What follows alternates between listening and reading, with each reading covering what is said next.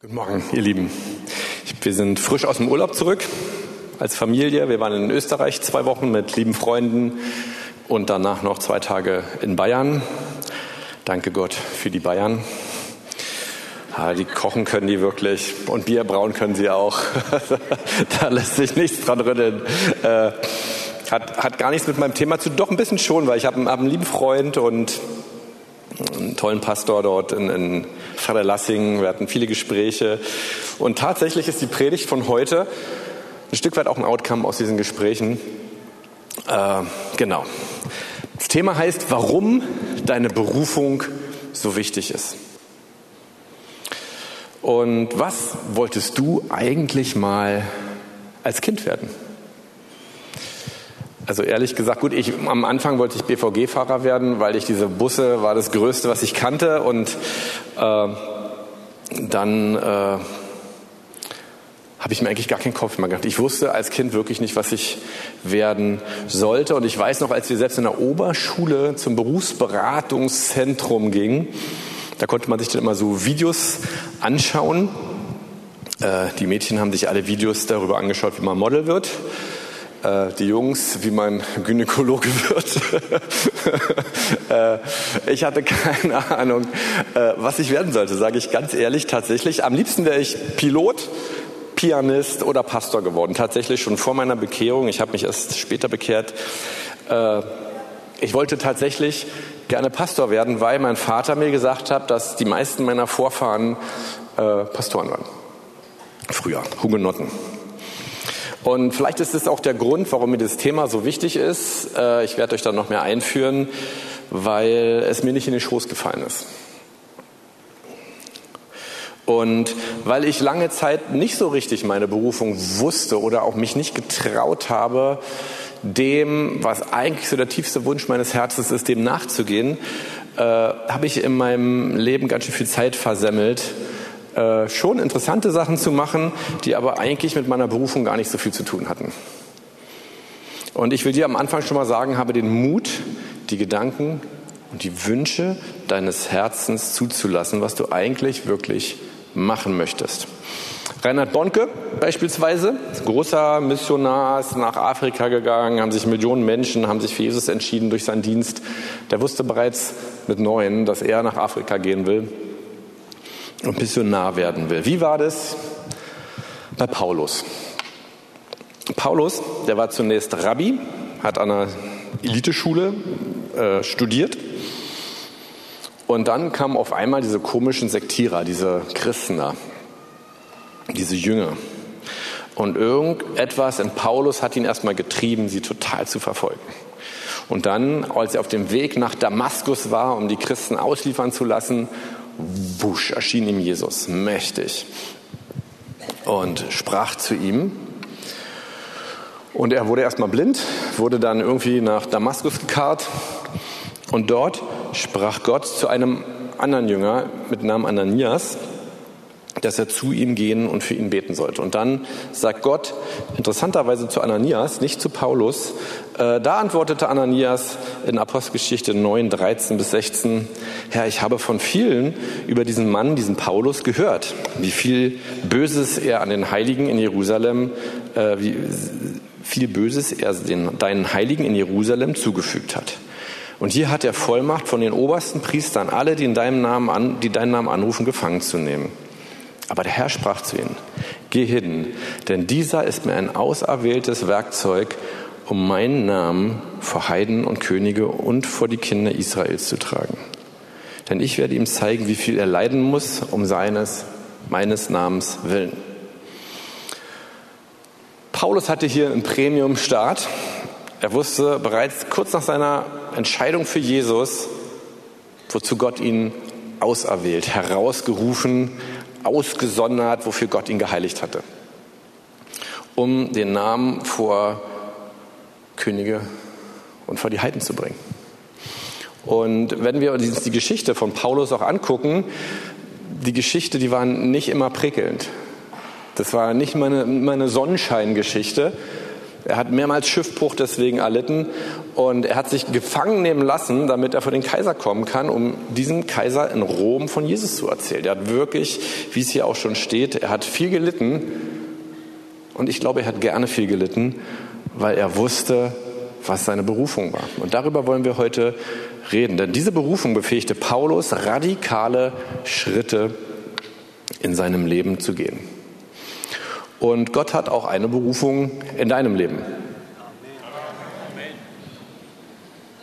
In manchen von euch hat anscheinend Gott nur eine Berufung. Gott hat auch eine Berufung. War ein bisschen besser. Und die soll auch dich antreiben, radikale Schritte und Veränderungen zu bewirken. Damit sind wir aber noch gar nicht beim ganzen Thema. Andersrum heißt es nämlich, wenn du deine Berufung nicht weißt, wirst du keine radikalen Schritte in deinem Leben gehen. Und eins will ich hier schon mal andeuten und dann noch viel mehr ausführen. Paulus war definitiv der Autor des Neuen Testamentes nach Jesus, der unheimlich viel Übernatürliches erlebt hatte. Unheimlich viel. Und ich will heute den Zusammenhang auch dazwischen, dass wir unsere Berufung ergreifen, dass wir da hinein Schritte gehen und dass wir Gott erleben, diesen Zusammenhang, über den wollen wir heute reden. Und das Interessante ist, ich, ich will das Bild ziemlich groß malen. Schauen wir uns den Epheserbrief an, den Paulus geschrieben hat. Das ist einer meiner Lieblingsbriefe. Warum? Er startet erstens mit gewaltigen Verheißungen, wie wichtig und wie groß unsere Berufung ist. Diese Stellen lesen wir alle gerne. Wir sind mit jedem himmlischen Segen gesegnet und so. Zweitens redet er darüber, wie wir den Vater der Herrlichkeit erleben sollen. Und drittens, spätestens ab der Hälfte des Briefes redet Paulus eigentlich ausschließlich über praktische Lebensanweisungen, über unseren Wandel, wie wir als Christen uns verhalten sollen. Und ich gebe zu, manchmal liest man dann gerne lieber den ersten Teil vom Epheserbrief und hört dann ab Kapitel 4 auf. Aber genau hier will ich den Zusammenhang schaffen zwischen diesen praktischen Lebensanweisungen, die quasi wie Gebote wirken können. Und ich sage ganz ehrlich, sie sind es auch. Wir müssen sie aber richtig verstehen. Nämlich diese Gebote, wie wir wandeln sollen, wie wir uns verhalten sollen, wie wir unser Leben als Christen leben sollen. Darüber steht mehr im Neuen Testament, ehrlich gesagt, als über die Verheißung, die Gott uns gibt. Das ist hochinteressant. Und hier gibt es einen Zusammenhang. Wir müssen es nicht auseinanderklamüsern, sondern das ist ein Package. Es gehört zusammen. Warum gibt es diese Handlungsanweisungen und was hat es mit unserem Thema Berufung zu tun? Und jetzt will ich mit euch in den, meinen, meinen Haupttext in Epheser 4, die Verse 17 bis 24 springen. Seid ihr dabei? Ja, wer will wissen, was seine Berufung ist? Ein paar sind dabei, super. Für euch mache ich es jetzt. Und äh, der Rest meldet sich wahrscheinlich sowieso nicht, egal was ich frage. Mm, also, Epheser 4, äh, danke für den Lacher. Äh, Epheser 4, die Verse 17 bis 24. Das sage, sagt Paulus auch, ja, das sage und bezeuge ich nun im Herrn. Also er, das sage ich, das bezeuge ich. Das ist Paulus sehr, sehr wichtig, was er hier sagt. Dass ihr nicht mehr so wandeln sollt, euch nicht mehr so verhalten sollt wie die übrigen Heiden in der Nichtigkeit ihres Sinnes, ihrer Gesinnung. Und was ist diese Gesinnung? Es ist unsere Ausrichtung, es ist unsere Berufung. Genau das, worüber wir die ganze Zeit reden.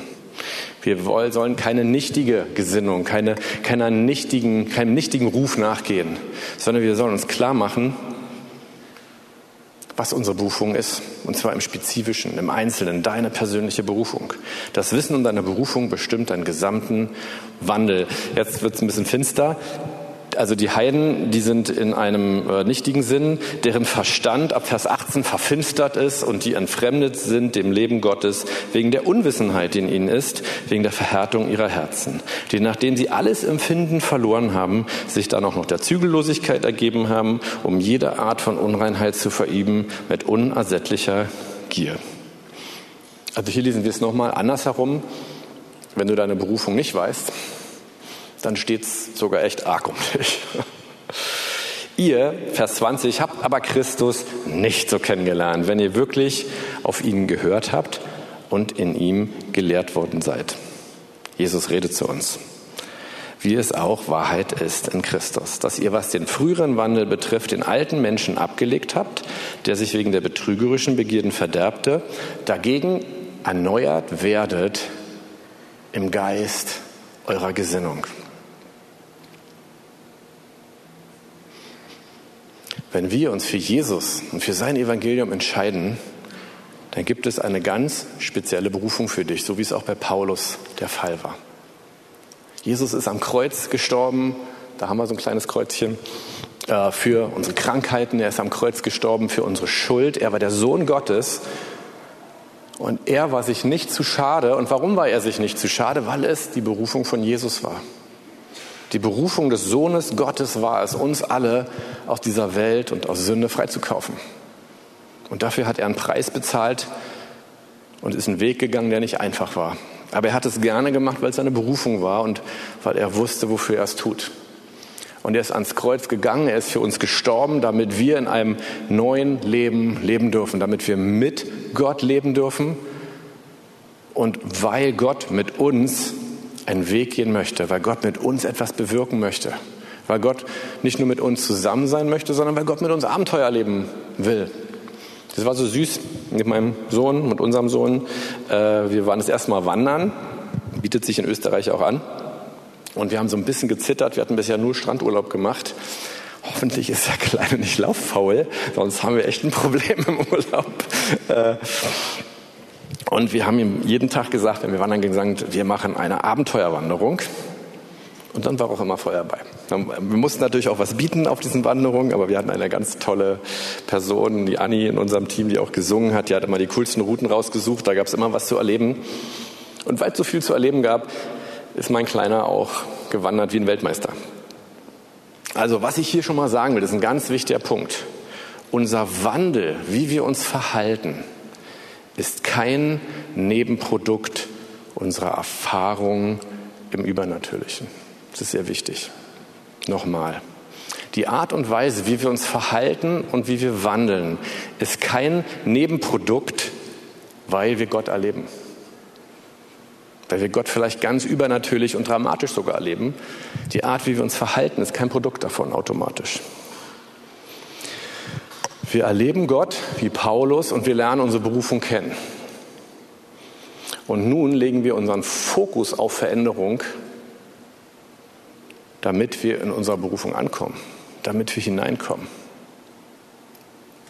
Und wenn wir den Fokus auf die Veränderung unseres Wandels, unseres Charakters, unserer Art und Weise legen, wie wir leben, dann wird Gott durch übernatürliche Offenbarung diese eigentliche Veränderung tun. Aber es ist kein Automatismus.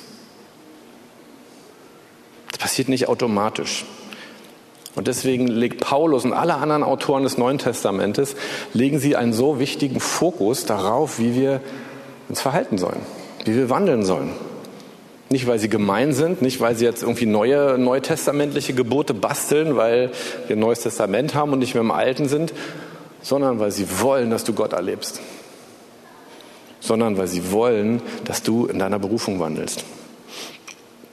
Der Fokus bei allen Autoren des Neuen Testamentes liegt interessanterweise auf dem Wandel und nicht auf den Erfahrungen. Und in, in der charismatischen Bewegung, ja, also wir sind eine charismatische Kirche und ich, ich, ich liebe die charismatische Bewegung, habe ich aber den Eindruck, dass es manchmal stärker um die Erfahrungen geht, was wir übernatürlich erleben, als darum, wie wir uns verhalten, wie wir anderen Menschen gegenübertreten, was, was wir tun mit unserem Leben, wie viel wir anderen Menschen von Jesus erzählen. Ich sage es nochmal, unser Lebensstil wird sich nicht automatisch verändern, wenn du Gott im Übernatürlichen viel erlebst. Er wird sich verändern, wenn du den Fokus auf deine Berufung legst und deswegen darauf, dich zu verändern. Ich will euch ein sehr praktisches Beispiel geben. Ich habe eben schon über unsere charismatische Bewegung, die ich wirklich sehr, sehr liebe, äh, gesagt. Und ich will zu diesen Wurzeln zurück dieser Bewegung. Und die Wurzel der charismatischen Bewegung, der Pfingstbewegung, ist die Heiligungsbewegung. Was ist in dieser Heiligungsbewegung passiert? Das müssen wir uns mal bewusst machen. Zwei große Vertreter waren John Wesley, ist schon wieder 300 Jahre her, dass der gelebt hat, und Charles Finney. Und man wollte sich im Lebensstil stärker verändern, um Jesus mehr zu gefallen. Es ging in der Heiligungsbewegung noch gar nicht um unsere Berufung. Es ging darum, dass man den Fokus mal jetzt erstmals darauf gelegt hat, wir wollen wirklich unser Verhalten verändern. Und der Charles Wesley hat ja auch Methoden entwickelt, ja, wie wir zu Jesus kommen, wie wir, wie wir uns verändern. Deswegen hießen sie auch die Methodisten dann später. Aber darum ging es. Und was war das Ergebnis dessen, dass man den Fokus darauf gelegt hat, sein Verhalten zu ändern? Gott hat seinen Geist stärker ausgegossen. Gott hat mit Heilung angefangen. Gott hat mit Wundern wieder ganz neu angefangen, durch diese Heilungs Heiligungsbewegung. Und aus dieser Heiligungsbewegung ist die Pfingstbewegung und dann die charismatische Bewegung entstanden. Lass uns wieder zu den Wurzeln dieser Bewegung und auch unserer Bewegung zurückkehren. Wenn du deinen Wandel verändern möchtest, weil du bewusst auch die Dinge in deinem Leben, wo du merkst, da gehe ich nicht mit anderen Menschen so um, wie es Gott gefällt. Wenn du die in den Fokus nimmst, wenn du sie nicht wegdrückst und sagst, alles Gnade, es war ein tolles Gnadenwort, wir brauchen Gnade, um uns zu verändern. Deswegen war das ein ganz tolles Wort von Wolfhard. Aber Gnade heißt nicht, dass wir weggucken. Gnade heißt nicht, dass wir da, wo wir uns noch nicht reif und heilig und erwachsen und adäquat verhalten, dass wir weggucken, weil ja alles Gnade ist sondern dass sie den Fokus drauf legen und sagen, Gott, hier brauche ich Veränderung durch deine Gnade. Und die Herausforderung, und hier gehen wir, hier will ich mal ein bisschen auftrumpfen, hier glaube ich, gibt es einen ganz großen Paradigmawechsel in Gemeinde weltweit. Nicht überall, aber an vielen Stellen bricht es auf. Die Frage ist ja, was motiviert uns, unser Verhalten anzugehen und zu fokussieren? Und an dieser Stelle haben wir erstmal Status quo, wir haben massiv Land verloren. Aber gemeint ist auch dabei, es wieder zurück zu erobern. Und das ist ein neues Thema, eigentlich erst in der Gemeinde des 21. Jahrhunderts, sich wieder rückzubesinnen, was ist unser Auftrag. Unser Auftrag ist es, Jünger zu machen. Und zwar nicht Jünger, die in unser Church-Konzept reinpassen, ja, die, wenn sie in unsere Church kommen, genau in das Konzept reinpassen und genau alles so machen, wie wir das wollen, sondern Jüngerschaft heißt, dass wir zu anderen Menschen eine Beziehung aufbauen und ihnen zu zeigen, wie sie mit Jesus in ihre Berufung hineinkommen und sie darin zu fördern. Und jetzt bleibt eine riesengroße Frage im Raum. Wie findest du deine Berufung? Ich, ich will erst mal fragen, wer von euch weiß, meint seine Berufung zu wissen? Oh. Das ist, äh, also wenn ihr euch umschaut, ich würde sagen, das war jetzt ein Fünftel, der sich gemeldet hat. Und deswegen ist gut, wir kommen jetzt zu meinem zweiten Teil. Ich will darüber reden, wie findest du deine Berufung? Und warum das so wichtig ist, ist, damit du Gott erlebst. Damit du einen Fokus in deinem Leben hast damit du auch Bereiche deines Lebens gerne angehst, damit sie sich verändern, gar nicht für dich, für dich gibt es Gnade, ja, sondern damit die anderen auch ein bisschen Gnade bekommen, wenn sie mit dir zusammen sind. Damit du optimal vorbereitet bist auf das, wozu Gott dich berufen hat. Und deswegen will ich jetzt im zweiten Teil sehr praktisch mit praktischen Tipps darüber reden, wie findest du deine Berufung? Wer will seine Berufung gerne finden? Super. Und die anderen melden sich ja sowieso nicht, egal was ich frage, ist okay. Mm. So, also, erstens, und das ist ein ganz wichtiger Punkt, lass dir von Gott einen fähigen Mentor, einen fähigen geistlichen Leiter, einen geistlichen Vater oder eine geistliche Mutter zeigen. Es geht nicht, und das ist das Neue eigentlich in Gemeinden des 21. Jahrhunderts, dass wir viel stärker beziehungsorientiert arbeiten dass nicht eine Lehre uns vereint, sondern dass es die Liebe ist, die wir füreinander haben, uns gegenseitig zu ermutigen, auch zu ermahnen und aufzubauen, weil wir ein Ziel haben. Und wir haben als Gemeinde uns zwei Jahre zusammensetzt, gesetzt, nicht nur die Gemeindeleitung, wir haben diesen Kreis erweitert, um wirklich darüber Gott zu hören und aber uns auch bewusst zu machen, was ist unsere Berufung. Und genauso wichtig ist, dass du als Individuum das auch machst. Und dieser Punkt, mach den bitte, bitte nicht alleine. Dafür ist Gemeinde da. Du brauchst dafür Geschwister. Ich will doch mal was zum Thema Mentor sagen. Ja, das Wort Mentor kommt aus der griechischen Sage. Es kommt von Homer äh, aus der Odyssee. Aber es bedeutet vom Inhalt väterlicher Freund.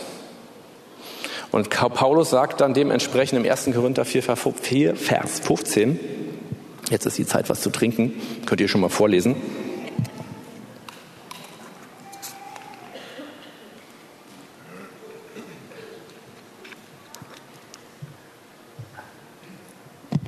So eine Denkpause ist doch auch manchmal ganz gut, ne? Denn wenn ihr auch 10.000 Lehrmeister hättet in Christus, so habt ihr doch nicht viele Väter. Denn ich habe euch in Christus Jesus gezeugt durch das Evangelium. Ich will es mal auf modern sagen. Du kannst 10.000 Predigern im Internet folgen. Und die können alle der Hammer sein. Aber wer ist vor Ort dein Freund, der dich fördert? Wer ist vor Ort dein Freund, der dich erzieht? Hast du einen solchen Freund? Ich nehme hier bewusst nicht das Wort Leiter sondern Freund, geistlichen Vater, geistliche Mutter.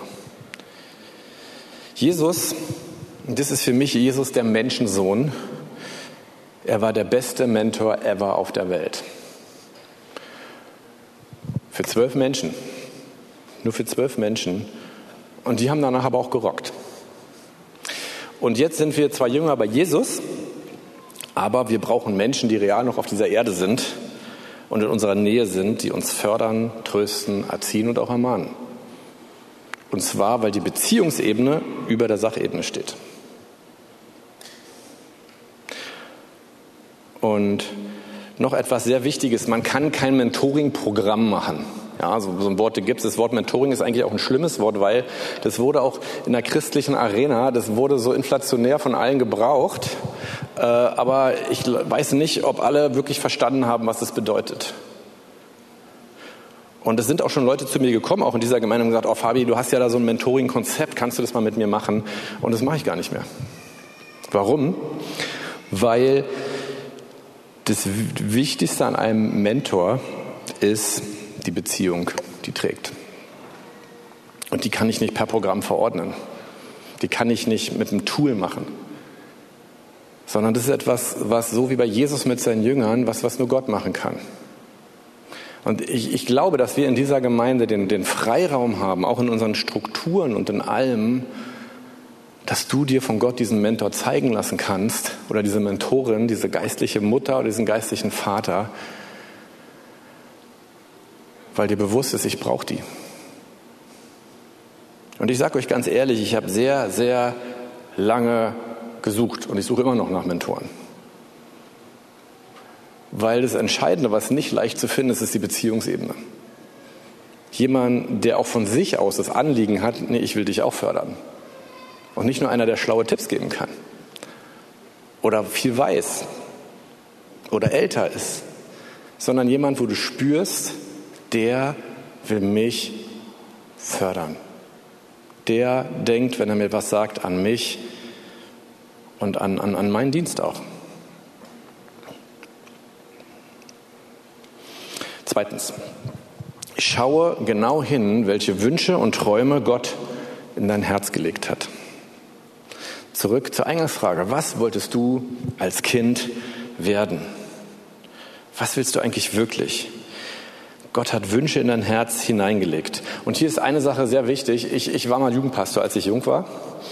Und das war was Typisches, dass immer, in der, wenn das Abitur so vor Ende war, dass dann, dass dann doch immer ein paar Jugendliche zu mir kamen und so ein bisschen, oh Fabi, ich will genau tun, was der Herr will und ich weiß nicht, was ich studieren soll, aber äh, Gott redet nicht. Und dann hatte ich immer so eine schöne flapsige Standardantwort, meine ich, ja richtig. Weil Gott muss dein Studium ja auch nicht durchhalten, sondern du. Und wenn Gott dir etwas sagt, was gar nicht deins ist, dann wirst du es nicht durchhalten bis zum Ende. Aber das, wo du selber total motiviert bist, weil du sagst, das will ich tun, da wirst du motiviert sein. Und spätestens ab der Hälfte eines jeden Studiums wird es zäh und langweilig. Amen. Ist aber einfach so. Weil dann weiß man, wie der Hase läuft und man weiß, dass man noch eine wahnsinnig viel Arbeit vor sich hat und vor allem noch die Abschlussarbeit. Und man denkt sich, oh, und dann wird es zäh und anstrengend. Und man denkt, oh, will ich das wirklich durchziehen, weil man nun endlich auch weiß, was so ein Studium bedeutet. Und dann muss man wissen, nee, ich mache das, weil es meins ist, weil ich mich dafür entschieden habe. Und ja, Gott leitet dich deswegen viel mehr durch deine eigenen Neigungen und Wünsche, als du vielleicht denkst. Aber du musst sie dir bewusst machen. Äh, schöner, schöne Bibelstelle dazu, eigentlich meine Leitbibelstelle, steht im Sprüche 21, Vers 1. Gleich Wasserbächen ist das Herz des Königs in der Hand des Herrn. Er leitet es, wohin immer er will. Gott leitet dich. Du bist auch ein König, ja. Du bist ein Sohn des höchsten Königs. Du bist ein Sohn des Königs der Könige. Und Gott leitet dich, indem er dir schon lange, lange Neigung in dein Herz gegeben hat. Und die motivieren dich mehr, etwas zu tun, ganz ehrlich, als wenn Gott dir etwas sagt. Und deswegen sind diese Tipps auch sehr praktisch und sie sind trotzdem hochgeistlich. Das will ich auch nochmal wissen. Geht unbedingt zu dem Seminar mit Ertraut hin, wenn ihr sagt, ich will Gott auch, was meine Berufung angeht, hören. Und hier ist etwas sehr wichtig. Das, was Propheten über dir aussprechen, muss zusammenpassen mit dem, was du in deinem Herzen hast. Und deswegen ist es toll, dass wir so ein Prophetieseminar haben. Deswegen ist es toll, dass wir ein prophetisches Team in der Gemeinde haben. Die Aufgabe dieses Teams ist Bestätigung. Und wenn du sagst, ich kriege eigentlich nie ein prophetisches Wort, dann liegt es vielleicht daran, hm, ist Punkt 4, daran liegt es denn. Nee, Punkt 5, kommt gleich, ja? Jetzt lasse ich euch zappeln. Punkt 3. Jetzt kommt ein Punkt, der war lange Zeit unter Christen total umstritten. Ich arbeite aber schon seit 10, 15 Jahren damit und äh, selber auch für mich persönlich. Und es ist ja auch wieder etwas, was du nicht alleine machen kannst. Was bist du für eine Persönlichkeit? Mach dir bewusst, was du für eine Persönlichkeit bist, was deine Stärken sind, was deine Schwächen sind, wie du tickerst, wie du reagierst, wenn du unter Stress bist. Äh, und ich muss zugeben, ich habe jetzt diesen Sommer, ich habe wieder einen Persönlichkeitstest gemacht, einen neuen, den kannte ich noch nicht, ich wollte ihn ausprobieren und der hat mir richtig, richtig doll weitergeholfen. Weil er ehrlich gesagt fast prophetisch sozusagen etwas in mich wieder reingesprochen hat, wo ich gemerkt habe, ja stimmt, so bin ich. Und ich habe das immer unterdrückt und merke, das ist eine Stärke von mir. Und ich muss sie als eine Stärke spielen und nicht unterdrücken, weil es auch eine Schwäche sein kann. Äh, ich habe ja gesagt, was so meine Traumberufe waren. Pastor, Pilot, Pianist. Äh, jetzt in diesem Test kamen der Pastor und der, der Pilot und der Direktor auch in, in meiner Persönlichkeit äh, vor, dass, dass dieser Test gesagt hat, das wäre ein optimaler Beruf für dich. Ich habe mir dann auch gleich einen Flugsimulator gekauft und daddel jetzt zu Hause ein bisschen mit rum, macht Spaß. Ich habe mal so einen Birkmann-Test gemacht. Ich hau hier mal ein paar Namen dran. Der Test, den ich mir gemacht habe, ich, ich werfe ihn nur rein, war das Enneagramm. Äh, hat wohl ein Wüstenvater sogar erfunden. Schon ein ganz, ganz alter Test. Wohl der gleiche, der auch die sieben Todsünden erfunden hat. Und äh, der Birkmann-Test zum Beispiel ist auch ein sehr interessanter Persönlichkeitstest. Äh, der wurde entwickelt im Zweiten Weltkrieg äh, von den Amerikanern bei den Piloten, weil die gemerkt haben, wir stellen immer die falschen Piloten ein. Das sind immer Leute, die passen eigentlich von ihrer Persönlichkeit nicht zum Pilotendasein. Und wenn sie dann gerade mal nicht im Flugzeug sind, dann bauen sie wahnsinnig viele Autounfälle und sind tot und dann brauchen wir ständig neue Piloten. Das war wirklich so. Und dann haben sie einen dieser Piloten, den Herrn Birkmann, gefragt, kannst du uns nicht mal irgendeinen Test entwickeln, damit wir die richtigen Menschen bekommen, die dann auch gute Piloten werden? Und wie das bei, bei vielen Sachen beim Militär ist, nach dem Krieg hat der Birkmann diesen Test aufgebohrt und gesagt, den müssen wir nicht nur für Piloten nehmen, den können wir für alle Berufsgruppen nehmen. Und inzwischen gibt es kaum einen Manager mehr, der nicht schon mal einen Birkmann-Test gemacht hat. Wie viele Manager haben wir hier? Wer hat schon mal einen Birkmann-Test gemacht? Krass. Äh, der kostet wirklich Geld, aber der, der, der sagt dir sogar, wie du reagierst, wenn du gestresst bist. Und dieser Test hat mir tatsächlich gesagt, mein optimalster Beruf ist es, Leiter im kirchlichen Dienst zu sein. Da dachte ich dann auch so, wow. Äh, Aber auch hier wieder, macht es nicht alleine. Lege die Ergebnisse Freunden, Geschwistern, deinen geistlichen Vätern und Müttern, Mentoren vor und sag, hey, spiegel du mich mal. Siehst du das auch so? Das Witzige war, ich hatte, ich war erst mal, bevor ich einen Test gemacht habe, bei meinem letzten Test auf eine ganz andere Nummer auf. Und da meinte meine Frau, nee, du bist ganz klar die und die. Es gibt da so eine Nummernkategorisierung, du bist genau die Nummer. Ich sage jetzt nicht welche. Viertens, folge dem Frieden deines Herzens und nicht den Möglichkeiten. Es gibt einen schönen Satz, der Weg in die Hölle ist gepflastert mit guten Möglichkeiten. Wir hatten mal einen Bibelschüler äh, und der hat seine Berufung im Bibelschulmentoring total ergriffen, dass er Pastor werden will. Und ich will hier auch nochmal sagen, ich, ich bin jetzt in der theologischen Fortbildung tätig, ja. Deswegen äh, habe ich jetzt viele Beispiele von Pastoren. Äh, das gilt aber auch und gerade auch für jeden Berufswunsch, für andere Berufswünsche. Und da nehmen wir nichts aus, ob du zur Bundeswehr gehen willst oder ob du auch Pilot werden willst oder was auch immer. Ja, es gilt dafür, diese, diese Regeln, die gehen für jeden Beruf. Und ich erzähle erstmal seine, die Geschichte kurz zu Ende und ich will schon mal sagen, ich hatte selber noch einen prophetischen Eindruck zu dem Thema und es kamen noch zwei weitere prophetische Eindrücke. Ihr könnt euch schon mal bereit machen. Nach meiner Geschichte, meinem Eindruck, würde ich gerne noch die anderen Eindrücke für euch zum Thema Beruf und Berufung hören. Die passen hier sehr gut rein. Dieser Bibelschüler, das ist ihm richtig schwer gefallen. Das war so drei, vier Monate und dann hat, hat er in sich erst diesen Wunsch zugelassen, eigentlich wollte ich schon immer Pastor werden. Schon immer. Und dann hat er angefangen, Theologie zu studieren. Und während er anfing, nee, es war noch auf der Bibelschule, dann passierte wirklich das große Malheur, dass ein alter Krebs wiederkam. Und dieser alte Krebs hatte ihn fast gekillt. Und er war total verzweifelt. Dachte, oh mein Gott. Und wisst ihr, was ich ihm gesagt habe? Ich habe ihm auch gesagt, weißt du was, damals warst du alleine mit deinem Krebs. Jetzt bist du hier in der Gemeinde und wir sind für dich da. Das war mir auch ein Anliegen, ihn zu fördern für diesen Abschnitt Mentor zu sein. Und wir haben gebetet und Gott hat ein Wunder getan. Dieser Krebs ist einfach wieder verschwunden. Das war das erste Wunder, was Gott getan hat. Er hatte eine große Herausforderung, nachdem er sich festgelegt hat, in seine Berufung zu gehen. Er hat aber auch die großen Wunder erlebt. Dann äh, fing er an, Theologie zu studieren am IGW. Ähm, und er konnte keine Kinder kriegen.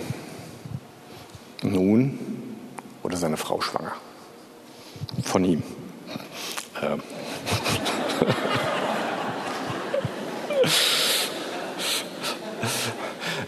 und er war wirklich mehr so der praktische Typ, aber er hat sein Studium wirklich beendet und hat jetzt einen tollen Job. Er ist angekommen in dem.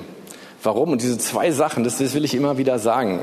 Das Leben wird anstrengend, wenn du deine Berufung dich festlegst, wenn du den Mut hast, das, was eigentlich so ganz sensibel in deinem Herzen ist, zuzulassen. Und in dem Augenblick wirst du auch Anfechtungen erleben, die du vorher nicht erlebt hast.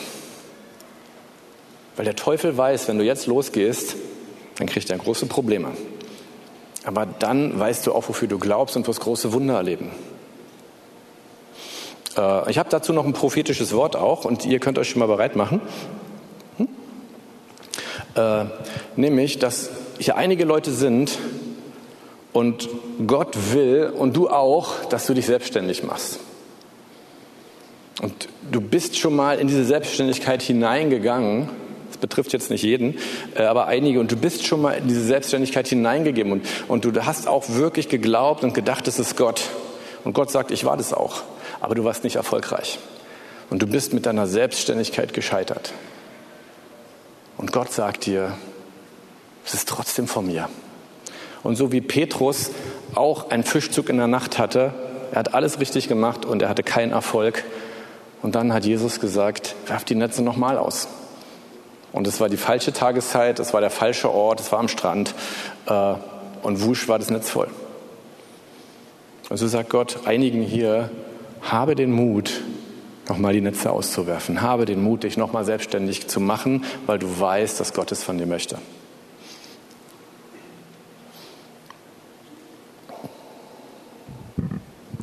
Es ist ein junger Mann hier, du bist Mitte 30 und du hast vor vielen Jahren oder vor einigen Jahren eine Bibelschule besucht und auf dieser Bibelschule hast du eigentlich deine Berufung festgemacht, aber bislang ist sie nie zustande gekommen. Und jetzt bist du hier in Berlin, weil du ein Angebot hast für einen neuen Job. Und diese Arbeit hat weniger, weniger Arbeitszeit, als wie du bis vorher hattest, aber sie hat den gleichen Lohn, das gleiche Gehalt. Und irgendwie wolltest du eigentlich mehr Geld verdienen als das, was du jetzt bekommst. Und du machst dir darüber Gedanken, wie du das zusammenbringen kannst. Und der Herr sagt dir heute Morgen, ich möchte deinen Beruf und deine göttliche Berufung zusammenbringen. Und das soll eine Einheit werden. Und sorg dich nicht um deine Finanzen, sorg dich nicht um deine Versorgung. Ich bin mit dir und ich möchte, dass du diesen Beruf ergreifst und hineingehst. Und ich werde große Wunder tun um dich herum und darüber hinaus auch für deine geistliche Berufung.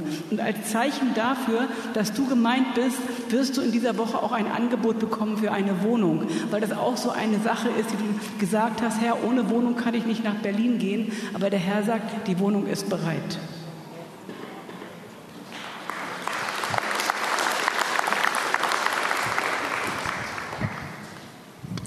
Es werden viele von euch in eurem Beruf, wo ihr seid, neue prophetische Gedanken bekommen. Ich habe gesehen, wie, wie einem so ein prophetisches Auge freigesetzt wird. Das ist in der Bibel oft erwähnt von, von den äh, Vögeln und die, die, die eine, eine Fähigkeit haben, Dinge zu erkennen, auch wenn es sehr weit weg ist. Aber der Herr wird dir eine neue Fähigkeit schenken und es sind prophetische äh, äh, Fähigkeit, auch Ziele, die dahinter stehen. Das sind berufliche Ziele, die du äh, erreichen kannst.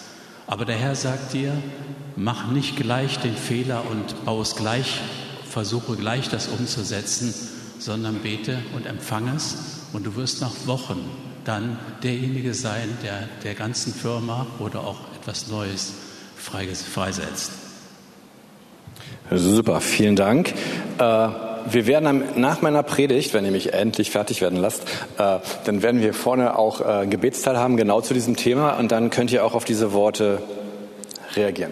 Vielen Dank.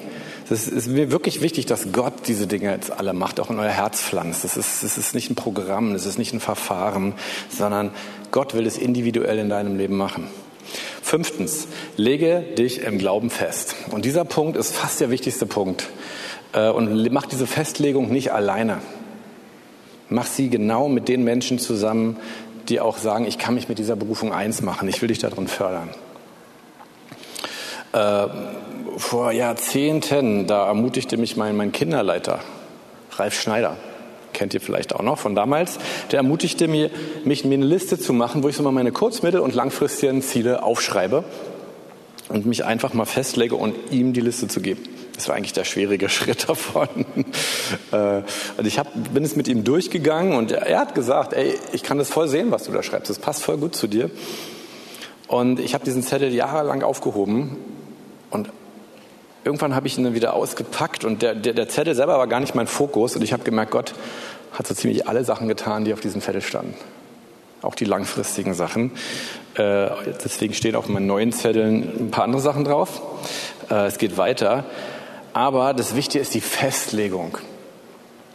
Ich habe schon gefragt, dass am Ende des Gottesdienstes das prophetische Team hier vorne auch mitbetet. Und ich habe es schon mal gesagt, erst wenn du dich festlegen wirst, kann Gott dich bestätigen durch prophetische Worte. Erst dann. Und vorher wirst du nicht hören, weil Gott will dich nicht durch ein prophetisches Wort von außen führen. Er will dich durch seinen Geist führen. Er will dich von innen heraus führen. Und das führt dann, diese Festlegung führt dann zu einem Glauben, der so mächtig ist, dass er Berge versetzt. Weil dann gehst du die Probleme in deinem Leben an. Und dann gehst du auch die Charaktermacken in deinem Leben an, weil du meinst, so, so komme ich nicht in meine Berufung. Fünftens, nee, sechstens ist es. Ja, ja. Rechne damit, dass Gott das Entscheidende macht und nicht du. Und ich würde auch meine Lebensschule auf dem Weg, auf dem ich jetzt seit 30 Jahren Christsein bin, ich habe mich mit fünf Jahren bekehrt. Ich probiere es immer wieder. Äh, nein, äh, wir müssen älter. Äh, ich würde meinen Weg definitiv nicht als leicht bezeichnen, auch nicht immer als lustig und äh, fröhlich. Aber ich habe auf diesem Weg Gott viel erlebt. Und Gott hat mich immer wieder auch in schweren Krisen so großartig geleitet, mit so vielen Wundern, habe ich auch, glaube ich, vor drei Wochen drüber erzählt, im finanziellen, dass ich sagen würde, ich, ich würde es nochmal machen und ich würde es viel früher machen und ich würde es viel mutiger machen. Der Peter Daniels war ein Geschäftsmann aus Australien, glaube ich. Hat sehr viel so im Business-Bereich geteacht, Multimillionär oder sogar Milliardär. Und er hat sich den Mumm gemacht, so wenn, wenn große Geschäftsmänner auch weltweit gestorben sind, zu versuchen, irgendwie nochmal an sie ranzukommen und zu fragen, was würdest du in deinem Leben anders machen? Und sie haben alle eine Sache eigentlich gesagt, alle. Sie haben gesagt, ich wäre viel früher, viel mutiger gewesen. Und das will ich dir für deine Berufung auch sagen. Sei viel früher, viel mutiger. Warte nicht auf was. Die Unmöglichkeiten deines Lebens sind Gottes Startblock, um dich in deine Berufung zu katapultieren. Ich bin schon am Ende. Nee, ich habe ich noch voll den Punkt vergessen. Äh, zum Thema Lege dich im Glauben fest. Muss ich unbedingt noch bringen. Martin Luther, John Wesley, Reinhard Bonke, und Martin Luther King. Gigantische Männer Gottes. Äh, ich habe mir noch eine Frau raussuchen sollen, Entschuldigung. Äh, die sind mir aber auf meiner Recherche so begegnet. Mm, die hatten alle kein Reden Gottes, was ihre Berufung anging. Also sie haben sich festgelegt und haben das, was in dem Herzen war, ergriffen. Und dazu will ich dich auch motivieren. So, Fazit. Gott hat eine Berufung in deinem Leben, die dich antreiben soll, radikale Schritte und Veränderungen zu bewirken. Und wenn du deine Berufung kennst, wirst du hochmotiviert sein, dein Verhalten zu verändern. Und wenn du den Fokus darauf legst, dein Verhalten zu verändern, dann wirst du die Herrlichkeit Gottes erleben. Und diese drei Dinge gehören zusammen. Deine Berufung, Gott übernatürlich zu erleben und dein Verhalten. Die können wir nicht trennen. Die bedingen sich. Äh, ein letzter ganz wichtiger Punkt. Messen sollten wir uns nicht an unseren Erfahrungen, die wir mit Gott machen. Warum? Weil die Bibel sagt, dass wir es an unseren Früchten, an unserem Verhalten festmachen sollen. Misst dich an deinem Verhalten, nicht an deinen Erfahrungen. Und jetzt noch eins ganz zum Schluss. Suche nicht die Vorbilder, die die ganz krassen übernatürlichen Erfahrungen haben und erzählen und wie krass sie Gott erlebt haben, äh, sondern die, die anständig wandeln, die ihre Familien liebevoll vorstellen, die nicht herrschen im Dienst, die fördern, die selbstlos sind, die sich selbst nicht exponieren. Amen. Schau dir den Wandel der Menschen an. Es zählt nicht, wie groß ist die Gemeinde. Das hat nichts zu bedeuten. Das ist nicht das, worauf Gott guckt. Und nur weil ihre Gemeinde sehr groß ist, heißt noch lange nicht, dass das, was sie sagen, richtig ist. Ich will hier einfach nur den Fokus, unseren charismatischen Fokus auch mal ein bisschen verändern, weil darauf kommt es an.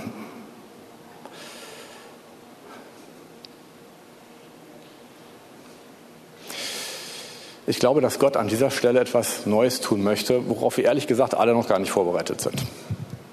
Wir müssen uns darauf vorbereiten. Ich will mich auch darauf vorbereiten. Aber ich möchte, dass, dass wir anfangen, eine Gemeinde zu sein, in der wir mit den individuellen Begabungen und Berufungen unseres ganzen Gemeindekollektivs arbeiten. Ich äh, muss ich ganz zum Schluss noch sagen, dann bin ich fertig. Ich lese gerade ein verrücktes Buch. Ich weiß gar nicht, ob man das in der Predigt sagen darf. Äh, wurde mir vom lieben Freund empfohlen. Hier ist ein Buch darüber, wie man, was man von den Navy Seals über Leiterschaft lernen kann. Ist auch kein christliches Buch. Aber das, was so ein so ein Outcome ist, ist, dass jeder in so einem, also Navy Seals, das sind, äh, sind, sind Sondereinsatzkräfte der amerikanischen äh, Marinestreitkräfte, um es auf Deutsch zu sagen, der Navy. Die, so eine Teams gibt es erst seit 20, 30 Jahren. Und die haben die Amerikaner gegründet, weil sie gemerkt haben, sie brauchen eine neue Art von militärischen Einheiten, um effektiv äh, ihre Ziele zu erreichen. Ja, gut, den Teil kann man jetzt sehen, wie man will. Aber das Spannende ist, wie diese Teams als Team mit Leiterschaft umgehen. Und in diesem Team ist eine Sache sehr wichtig, dass jeder in diesem Team in der Aufgabe, die er hat, total respektiert, geachtet, gewertschätzt, aber auch genutzt wird.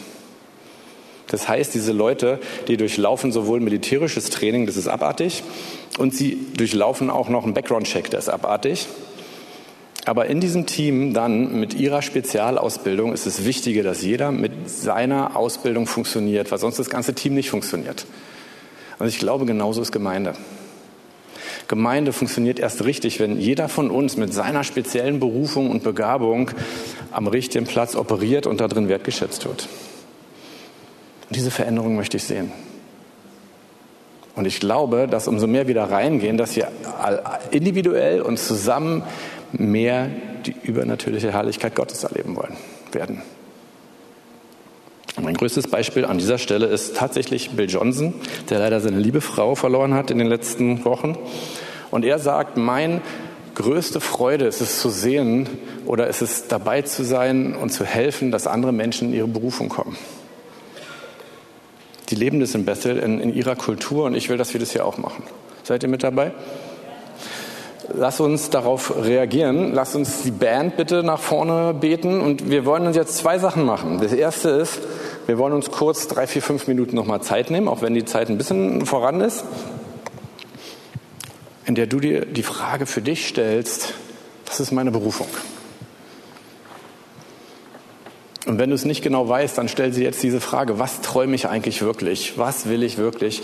Und dich nur für dich erstmal vor Gott festlegst.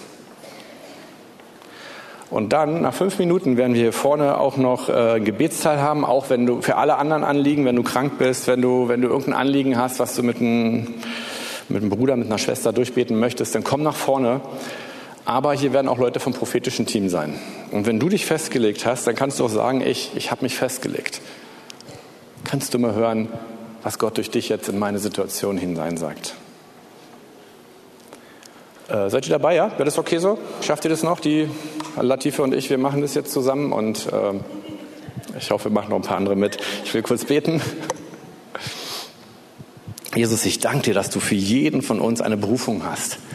Und dass du nicht willst, dass wir dir die Berufung aus der Nase ziehen, Herr, sondern dass wir erkennen, dass diese Berufung häufig durch unseren eigenen Wandel und durch unser eigenes Leben in unserem Herzen verschütt gegangen ist, aber dass sie da ist und dass wir sie ausgraben können mit deinem Heiligen Geist zusammen.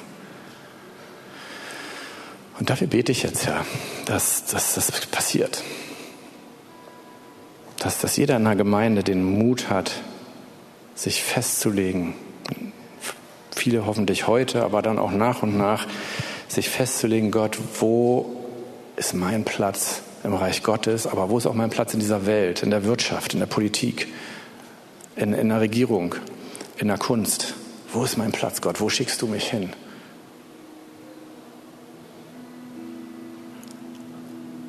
Und Heiliger Geist, jetzt bist du dran, dass du uns in unseren Gedanken, in unser Herz führst, wo du alle Kammern kennst, wie dein Wort sagt.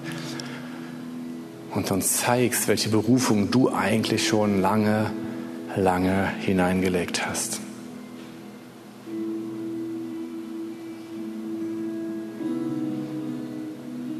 Das tust du gerne, Heiliger Geist. Du liebst es.